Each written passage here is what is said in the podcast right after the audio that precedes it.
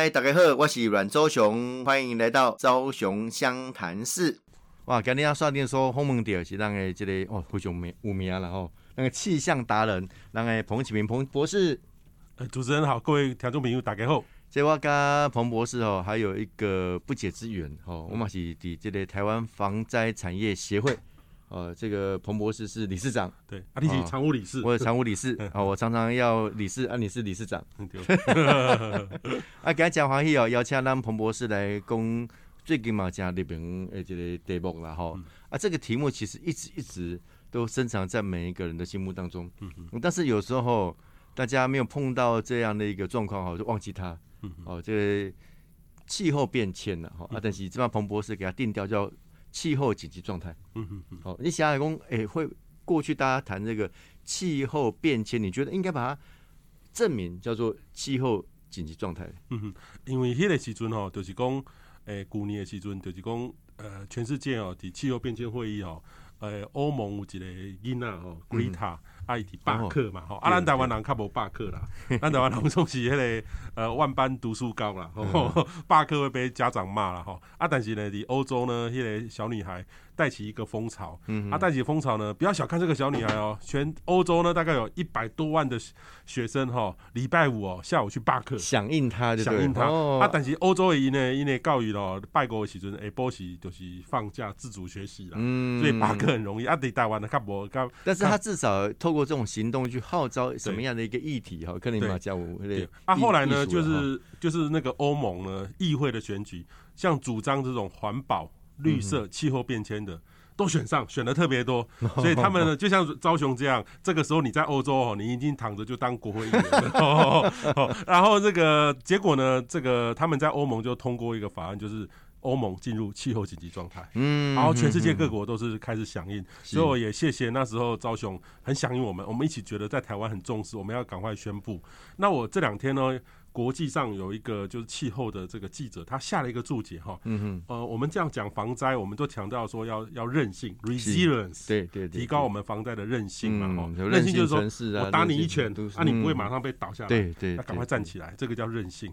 啊，他呢现在有改的，叫 trauma，创伤，嗯，就未来气候变迁造成的灾害叫做创伤，啊，那个创伤的解决就跟我们面对这种韧性哈，不赶快。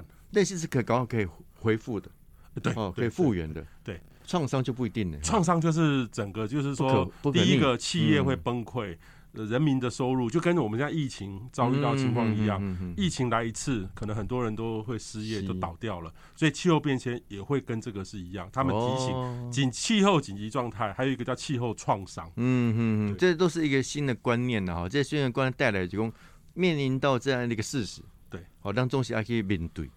那呃，比如说我们不管从您的专业角度了哈，因为气象达人哈，您也经验很多这个民间的气象公司，啊，或者是我们防灾的工作，哦，你觉得面临到这样现象，其实最大的的的关键在哪？就是大家如何去重视它？好，头头一类就是讲，疫情东西讲进步要被做这类代志，嗯，啊，政府要负责了哈。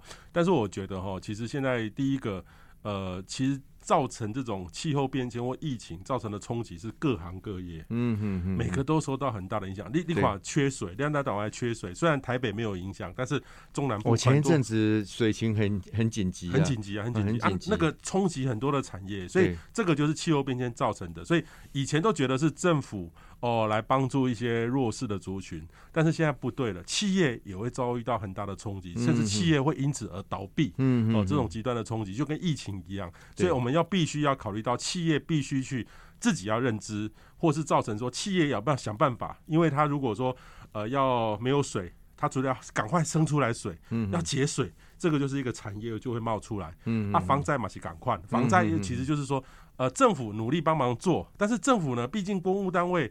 有时候没办法那么创新，可是有些民间的很多的产业，它很有创新的。对，那是不是让它可以发挥，让回归到一种市场机制，它可以来自己自救，来帮助大家？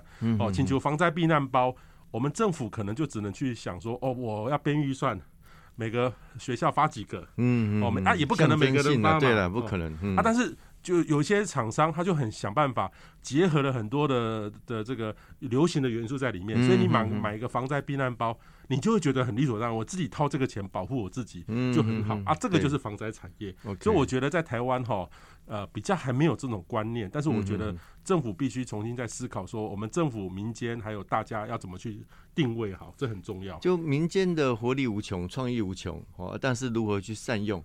那它善用出来，它一定要有它的。这个这个诱因嘛，哈，比如可能它的商机啦，哦，它形成一个产业链呐，哈，啊，公安，电子公带五金囊糖，啊，但是哦，消费者又得到他想要想要拥有的。我刚才特别提到说，这个防灾的东西，不见得只有单纯防灾啊，它刚好也可以，呃，这个跟随流行啊，也也可以很时尚啊。哦，我刚才各各位朋友其实要有新的创新观念的哈。那的确，呃，不容易，好去深入这些东西。那您推动这样的一个概念哈？除了从一些哦，场观学界以外，你觉得要如何让它更深层，让一般的民众可以理解，甚至参与？OK，其实第一个啦哦，民众我是觉得民众要呃了解说这个灾害呢，我们不能只靠运气啦，嗯，我不下衰啦，嗯，进去红台都这样子啊，洪灾来时尊，我们台北市的市民哈，五位时尊，我就看到哎，有些厂家他会贴那个布条嘞。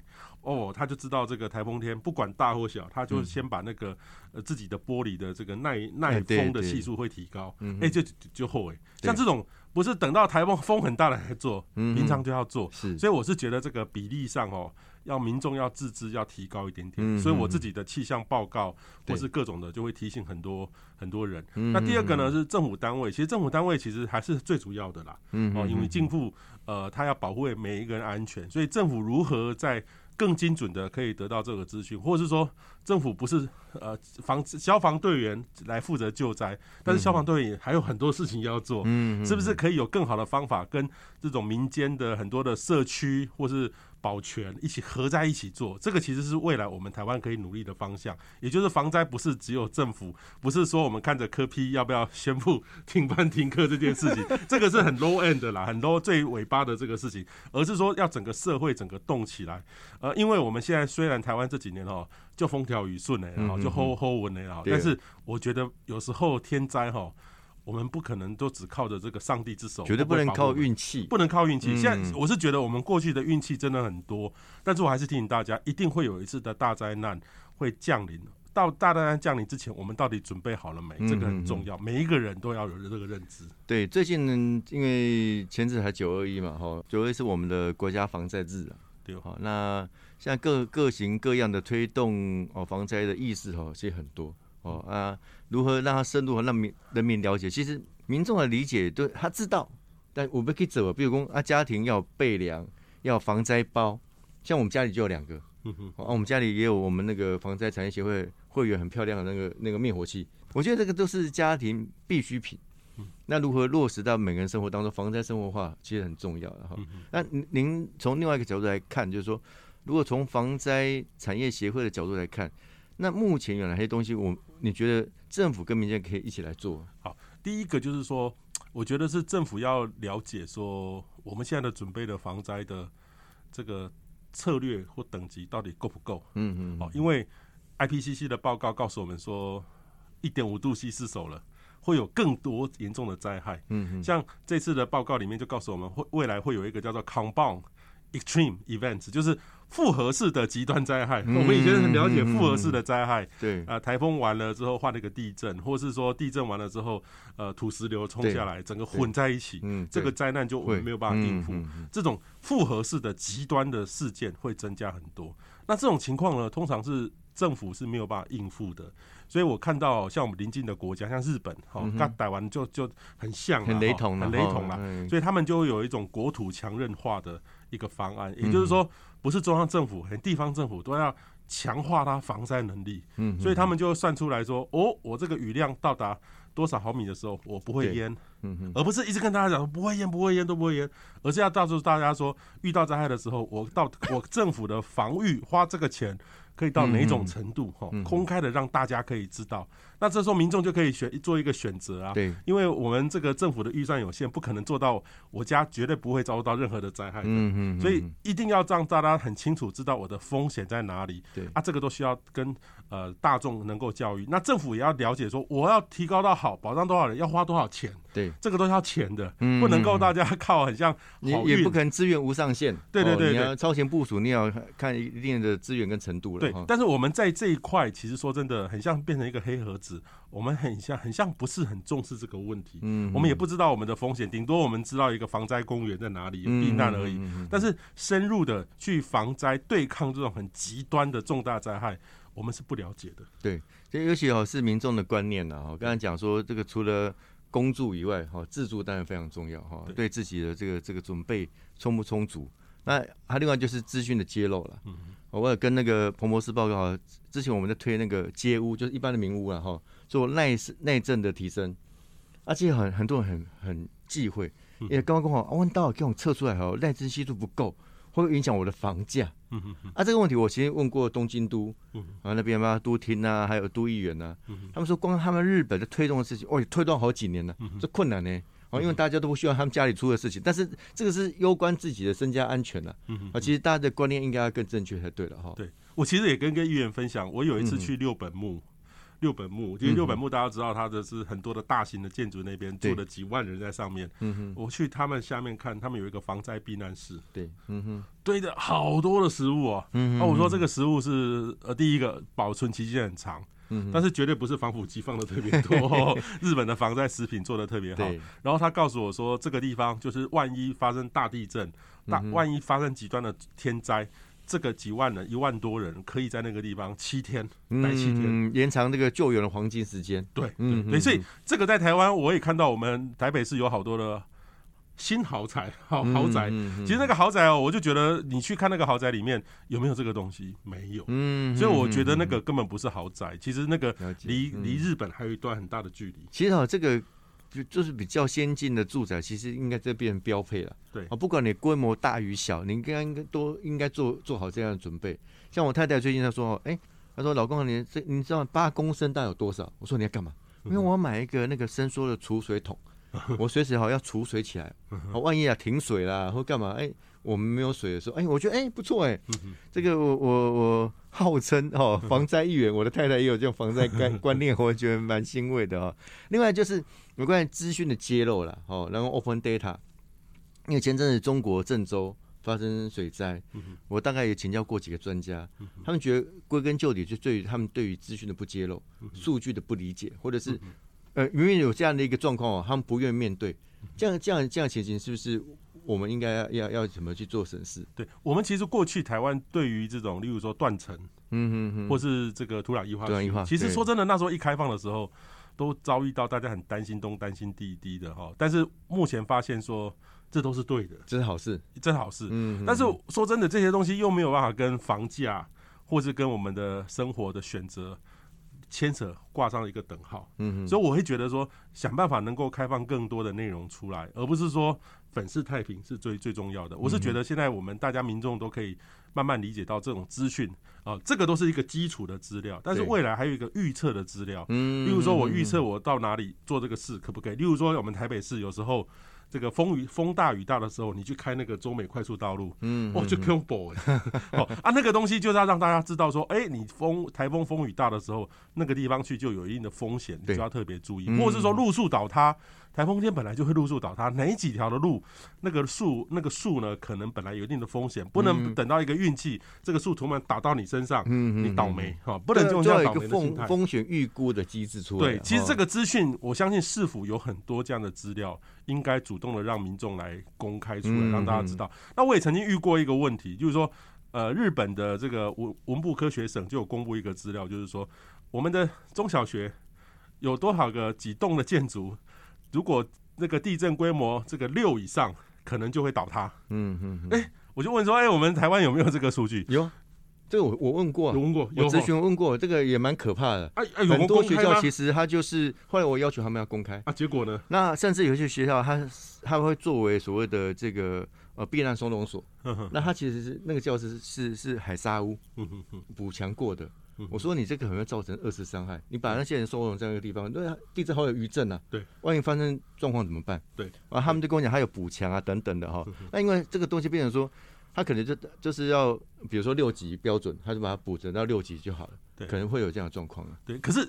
我遇到一个那个政府官员就告诉我说，彭博士是不能公开，因为公开之后，呃，像你就会有议员就会明代就会要求他们，或立委要求他们说，你为什么草管人命、草菅人命？这些小朋友万一遇到地震，他就被压死了，你要赶快给我花钱改建。他反而会这样子啊，他反而就是他没有这个预算做好全部的改建。不是，因为如果你有这个需求，那舆论上大家都支持，民意都支持的话，自然就会编出那个预算，不是吗？对啊，对啊，对啊，这这个是诞生鸡鸡生蛋的问题啊。对他们会害怕说做了这件事情之后放让。造成上面长官的困扰，就不见得资料可以公开。但是资料公开的确是一件好事情。现现现在我们都会透过所知的部分来要求他们做一些，比如说你哪些这个学校的房舍是海沙屋，那很容易查嘛。对，因为它有检验过氯离子过高等等的哈。对，这个都很容易查。啊，其实查完以后，其实都在揭露这个讯息。那你到底做了多少补强？补强之后有没有这样的效果？啊，有没有做定期检查？这些东西都是应该要要要去做铺陈的啦。嗯嗯嗯。那彭博士啊，除了这个，我们台湾房产产业协会的理事长，那自己也有一家叫天气风险公司。对对。啊，当时为什么走这条研究的路线呢？我本来是大家教册啦，哈啊，诶，那时候呢，你是教教大气大大气大气科学，我是大气科学系的博士啦。啊，然后迄迄个时阵，台湾开始流行有点创业。啊，现在基本上是标配。啊，迄个时阵是啊，创业时阵啊，被去学的吼。啊，我去上一个创业的课程，啊，创业课程料啊，比赛，啊，我就得到得到一个奖金，哦，一百四十万，还蛮多的。创创业基金的，对对对。啊，然后他要，然后他就要求要投资你，所以我那时候不得不去创业，就是安尼来啊。那时候其实抵台湾吼，都是普通是教授，都是要去当教授嘛，慢慢的做嘛。但是后来我觉得。我的研究其实虽然很有趣，这个气候变迁，但是说真的，这个我觉得有一个产业出来改变这个生态，应该比我这留在学校还来的重要。早期我们大概气象预报哦，或气象的资料都从中央气象局来，对，好，那后来陆陆续续就有一些。大概可能就从气象局这些官员退下来之后，去当主播哦，当主播啦，哦，比如人力人力宇哦等等这些，那慢慢他们就会参与一些民间公司的参与，当顾问啊或干嘛哈，类似这样子。啊，现现在我们不管是政府机关也好了，或民间企业也好。比如说跟你们合作啊，用到你们的资料多不多？哦，很多很多。就是说，其实气象局还是有它存在的很必要性的哈，因为它一个大家的基本资料。是。但是呢，现在如果说一个地区有它特异的独独特的特性的话，它就需要一个专门的气象的团队。哎，如果那个柯文哲市长如果要放台风假，会不会来问你们？哎，蛮好玩的。我我没有服务台北市啦哈，但是我服务新北市哈。新北市很早就找我们服务了，因为他们其实。诶，气象局会提供基本的数据的，对。但是因为新北市辽源比较比台北市复杂，嗯，对，台北市在被新北市、包起来，边啊什么的，嗯。啊，然后我们就要提供很详尽的预报，嗯，例如说，呃，一开始我们都会很长很努力的说要放就要放。呃，北东北部，例如说，呃，瑞芳啊、金山啊那个区域可以放，因为风力那边都会先到，它内陆都没有到，啊，那怎么放？嗯，然后他们就要详细的，甚至说午后雷阵雨，有时候楼嘎就大，时阵哦，会淹水，他都要洗澡先知道。现在下雨都不是下雨了，现在是倒水了。哦，对，暴 雨暴雨，所以很可怕。所以像有时候那个，你知道那个呃，台北市的旁边就新北市侯友谊侯市长哦，是哦，他那个是一个小时如果下十毫米，因为那个都可以预预警预知得到嘛。OK，那他就要他就会顶金顶金的这个这个区长或什么，你准备好了没？嗯，他就这样盯，因为这个有时候你不要小看一个小时下十毫米，这个一等于是一个小时一十分钟下十毫米，等于是一个小时就下六十。那其实，在台北市还好，可是很多地方，新北市就它的排水系统或者是整个基础建设可能没那么完整。其实台北市有时候一个十分钟下十毫米，很多地方都会积水了。对对对，啊，他们就是紧盯着去做，所以他们对气象的需求哦，等于是呃严厉的程度比台北市多很多。这样其实哦看起来也是一个巨大的贡献，嗯哦，不只是说这是一个呃商业机制以外，哈，他他其实提供的资料，其实帮帮忙政府单位做了很多的决策。对，这个除了气候紧急状态以外呢，当然会谈到很多对于环境。哦，人家最近。呃，柯文哲市长总算是从善如流了，他就宣布说他要跟上这个二零五零年。所以你你有在市议会不断的 push，我已经讲很多次，我今天对他讲啊，然后要求啊等等啊，但一般来讲啊，那个那个议员层级去讲这些议题，其实民众的感受度没那么强，就像我们一直参参与防灾工作一样。我我等下公生姐公。啊，处理了之后啊，大家感觉真重要了？啊，但黑都无选票这样。我觉得，我觉得台湾一定会改变。像那个我刚才讲过，黑的 Greta，瑞典的小女孩，她促成欧盟的改变。所以欧洲，你看这个每一个议员讲气候变迁，像你这样的是标配诶，标配啊。那你在台湾是少数诶，我在选配吗？我我觉得这个是未来一定会。会改变，那可能就是那个文化不同了。哦，他们对公共事务的参与啊，对于社会集体意识比较强。嗯哼，那我们台湾某个程度就可能对周边自己自己生活，比方我帮你争取到一个公园，帮你弄到一个 U bike 站，可能比我讲一百次那个气候紧急状态还会有用，你知道吗？那我好奇的是，李黑许尊在咨询的时候。一开始市长的态度是什么？那开始他也觉得说，啊，我我我我，他觉得做不到啊。哦今天啊，他觉得中央也没有这样努力要去完成啊。哦，为什么我要先弄？哦，啊，岂岂不是他其实他就是一个领头羊的动作？而且你你身为一个市长，我不是只有八年任期，我这八年任期要画下是未来五十年甚至一百年的一个基础嘛。哦，而个每个市长每次要累积起来就这样子啊，那才有意义啊。啊，不然每天都在讲说要最近说要买疫苗，我说。疫苗要哪边买？啊，你有管道吗？那说不所以然呢？那只是做政治动作，也就是可惜啦。其实哈，哎，哪边你在访问我？因为我觉得这个很重要，因为不是每一个首长他都真的了解这个要零碳的重要性呢。其实他就是一个宣誓，一个态度。哦，那你你政府有这个政策啊，他自然而然就会政策下行之后就会很多哦，这个这个呃执行面出来嘛。好像现在我们公务机关他就。不买燃油车，他就买电电动摩托车、电动车。那公车也是一样，未来都是电动化。哦，我想这是一个趋势嘛。哈，那其实我们应该把它上做成一个国家议题啊。坦白讲，好像彭彭博士，你对日本那么理解，日本他这个氢能车也很多啊。对啊，对啊，对啊，日本就是氢能车那个 Mira，现在虽然说有一点难呐，但是说真的，他就一直在不断的试验。像奥运的期间，他就那个连圣火都是氢能的。是。然后其实还有日本的，其实各个百分之九十以上的城市、都县、官府，哈，等于是都已经宣布零碳了。对，所以这个部分就是变成说，你要有一个政策目标，然后再完成。那你这里面哈就特别有趣了哈。您在接受这个杂志访问的时候，特别提到说，减碳是一个很好国际行销的机会。嗯哼，你这样怎么怎么说？其实哈，哦，我跟这个。呃，招雄报告哈，其实你知道有一个叫 R 一一百，R 一一百百分之百用再生能源。嗯嗯我们台湾大概 R 一就是那个那个对 Renewable Energy 百分之百。啊，我们台湾呢，其实有十一家企业已经拿到 R 一百了。嗯嗯。台积电，嗯嗯台积电、宏基，哦，还有台台达电都已经宣布 R 一百。那他们的具体的作为是什么？哦，第一个是他会。呃，宣告在有的在二零五零年，有的二零三五年，有的二零四五，对，百分之百用绿电，就也就是他用的电都是干净的电。OK，哦，啊，现在因为我们台湾的。呃，绿能政策虽然二零二五会到百分之二十，虽然会差，可能会我猜可能会差一点点，但是这个目标趋势是增加的。就至少你是往那个方向去走的。对，这个这个是很困难的事情。嗯，那这个绿电呢，绝对不是核电哦，是是绿电哦，因为核电其实还是有有这个核废料的问题。是，所以这个是国际上的趋势。那未来呢？如果我我相信按照国际的趋势的话，可能我们的国家可能都要百百分之七十八十都是绿电。嗯，那这个呢，其实就带就会带动整个企业的很大的转型，因为这个绿电呢，它不会造成污染，而且这个绿电呢是在台湾自己本地产生的，也会创造工作的机会。OK，所以这个当台积电带头买下绿电，就代表我们的再生能源产业就开始起飞了。所以这个对我们台湾是一个很很正面的一个一个方向。那当台积电宣布 R 一百宣布我要绿电的话，其实它是半导体产业第一家这样做。嗯嗯。那我们其他的像呃笔电。宏基也这样宣布了，那阿素斯也这样宣布了，就一个领头羊。那它呢就带动了一个供应链，供应链在那个里面。对。那以现在全世界来看的话，你只要宣布绿，不管你是漂绿，就漂绿就是说，我本身没有那么环保，可是我我塑造我很环保，嗯，但是。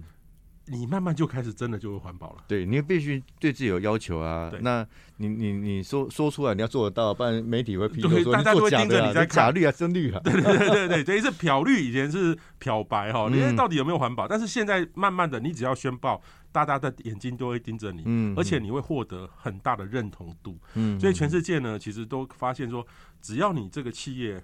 面对气候变迁，我们大的企业可能就是 ESG，嗯，就是要环境的这个因素在里面，人家才会投资你。嗯，可是中小型的企业，你如果有这个元素的话，你你的这个定位产品的定位就跟别人会不一样。嗯，所以这个是一个行销自己或行销国际上，我相信未来每一个企业都是一个标配。对，原来都是选配而已。对，这个对对企业来讲，哈，一开始可能觉得啊有点呃，甚至讲标新立异了，我会走在很前面，或者说进步的思维。啊，那慢慢变成，哎，这不是很捐哦啊？大家都应该要这样做，不这样做反而变异类。对，哦，就应该往这方向是努力的哈。对，啊，所以这也是一个国际营销一个很好的机会。那现在讲回来这个绿电的部分的哈，就是说零排放呐，什么都都可以。那目前为止，您观察哈，台湾，但您刚才讲说，啊，虽然百分之二十，哦，虽然虽不中，亦不远矣了哈。那它所行说出来的这个产业链到底？台湾有没有办法完完全去享受到？我觉得是从我现在观察到的是，呃，现在好多我前几天去花莲，跟划独木舟，划独木舟，清水在划独木舟，结果呢，那个哎，奇怪，有一个外国的家庭来，我说啊，你做什么？你从哪里来？我从丹麦来。哦，那你一定做风电啊？对，我就是做风电的公司。那听说。全世界最厉害做风电的都在台湾了。对，其实你注意到哦，我们台湾这几年的投入其实是领先日本的。嗯，当然我我觉得我们一定要特别要加紧走了，不然的话，呃，日本落后一些些了，会很他们很快就当他们想要做的时候，很快就会后来居上，所以我们一定要很特别注意。所以我们全世界台湾的确在。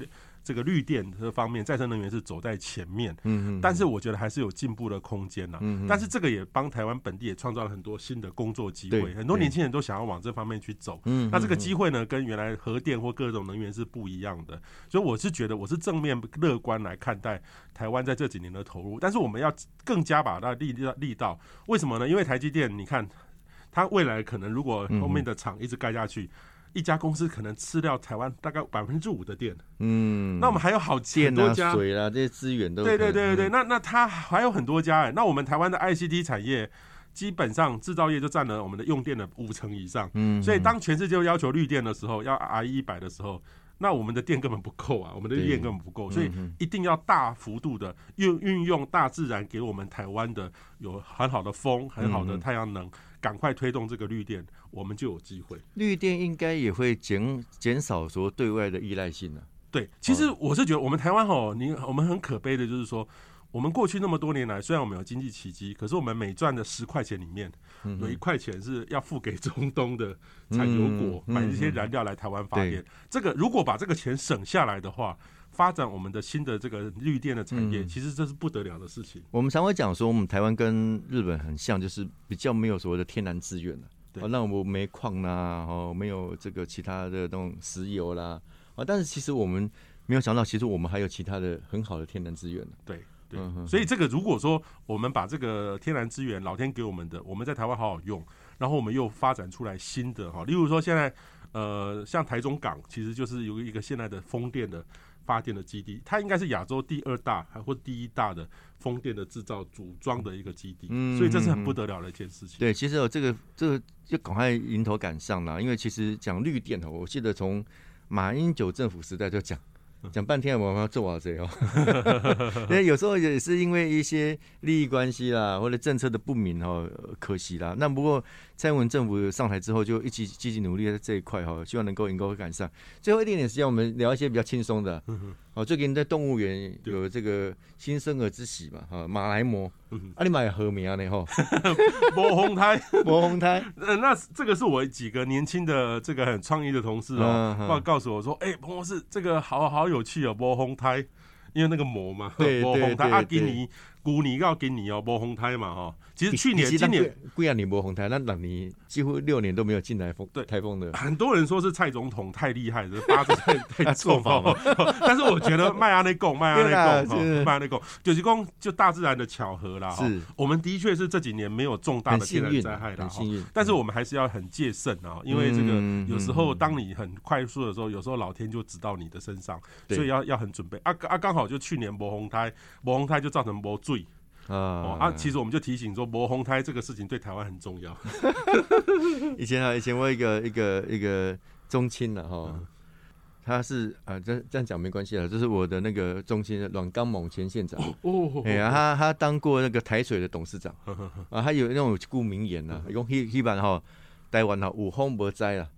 好，有水啊嘛，哎，有风无胎啦，啊，有水无灾啦，很难呢，很难，风调雨顺啊，哦，啊，但是就是你讲的很难，但是大家做好准备，哦，做好随时准备，防灾准备哦，就是加加基本的哈，哎，啊，后来那个叫什么？